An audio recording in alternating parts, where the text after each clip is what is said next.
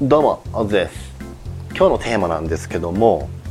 仕事のやり方を変えられる人が、まあ、これからの時代ね、生き残れるだろうというふうに思ってま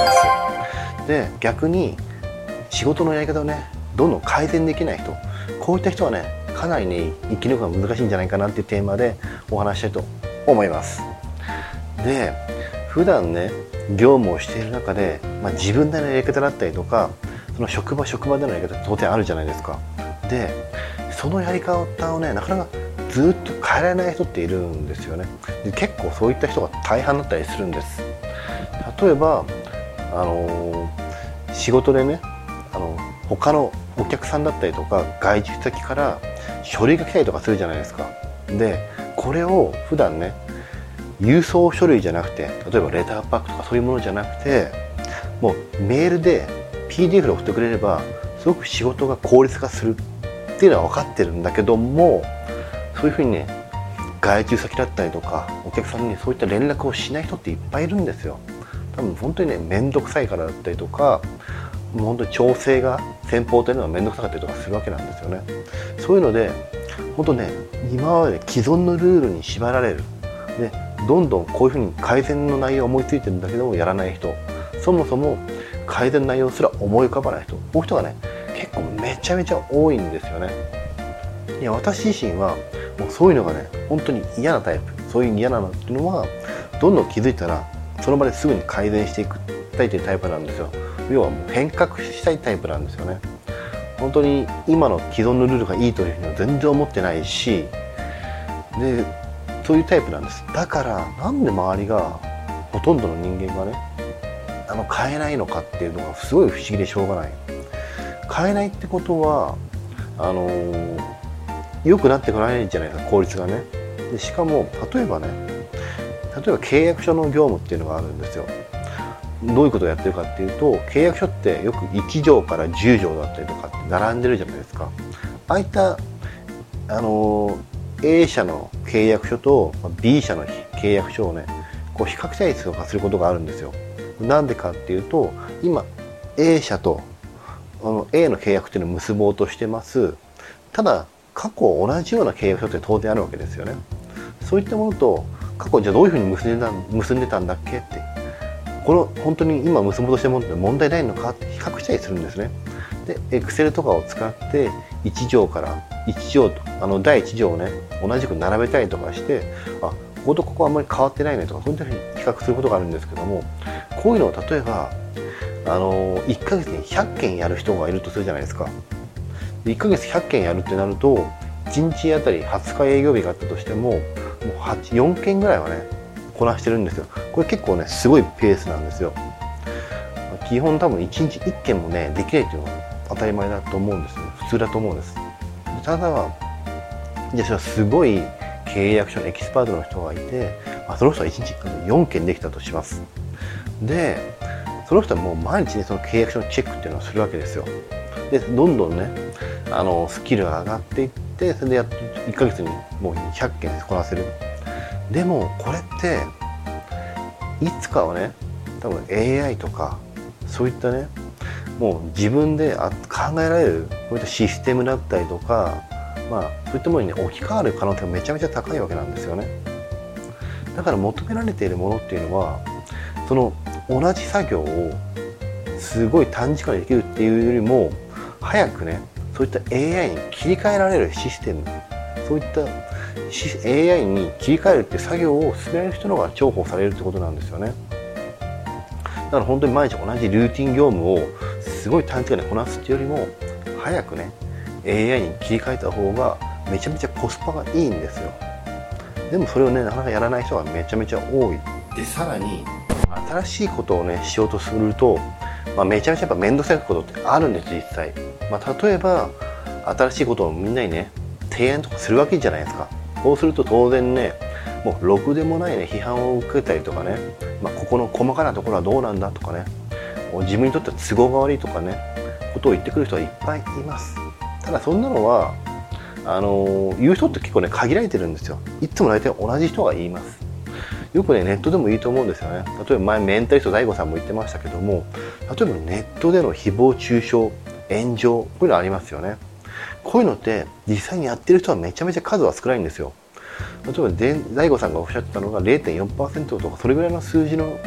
人なんですよね。だから100人に100人いたとしても1人ですらいないんですよね。そういうことを言ってる。誹謗中傷してる人って。もう本当にねそういう新しいことをやろうとする。ここで批判は当然来るけども大多数の人はあのそれに何もね発言しない人っていうのは基本賛同してくれてるわけなんですよ。でもあの一人のねたった一人の人間が、まあ、ネガティブなことを言うことによってそれがみんなの意見だというふうに思い込んでしまう人がめちゃめちゃ多い。ただそんなことは気にしなくて本当にいいんですよ。本当にねネットのあの誹謗中傷を言ってる人の割合がめちゃめちゃ少ないんでそれと本当同様だと思ってくださいほとんどの人は、まあ、いいと思ってくれてる人がほとんどだと思います。だって仕事をより良くしようとしてるわけですからね。ね。そういうところをね恐れずにどんどんねチャレンジしてもらうのがめちゃめちゃいいと思います。本当にこれからの時代は今 RPA だったりとか、まあ、RPA ってあの例えばインターネットだったりとパソコンの作業を全部自動化するっていうものなんですよね。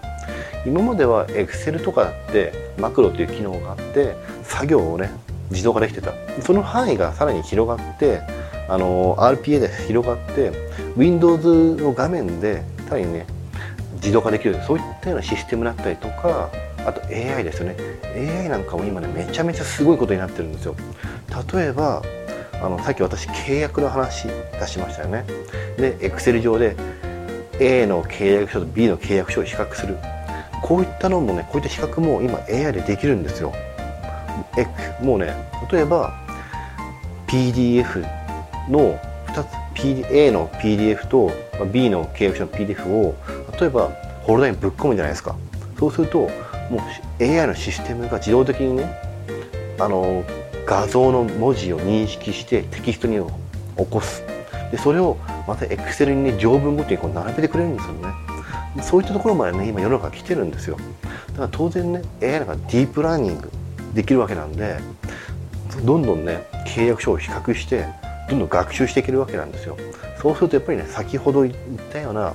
契約書のチェックのみができるエキスパートっていうのは本当にいらなくなるんですよ。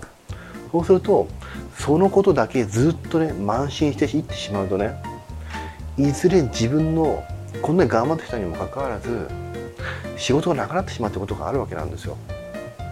だから本当にルーティン業務だけやってるんじゃなくて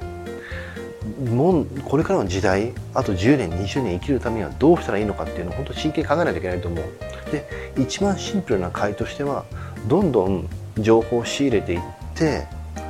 AI の得意なところ不得意なところ絶対あるんです。で AI の得意じゃないところって、まあ、新しいルールを作ったりだったりとかそういった AI に切り替えていく自動化していくそういった実際の作業っていうのはあの AI は絶対にできないんですよね。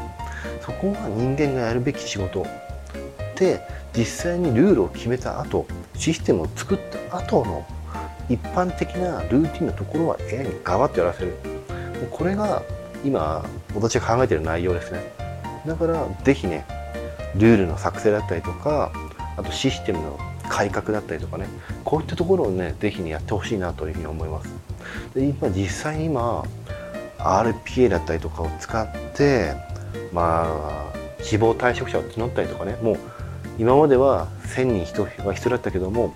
RPA がすることによって1000人いらなくなったよこういったことがね大企業でボンボン起きてる時代になってます。だからいずれねあの、この波っていうのは今後さらに私はね大きくなってくると思うんですよ。今まであのこれもちょっと話長くなっちゃって長くなってしまうんですけども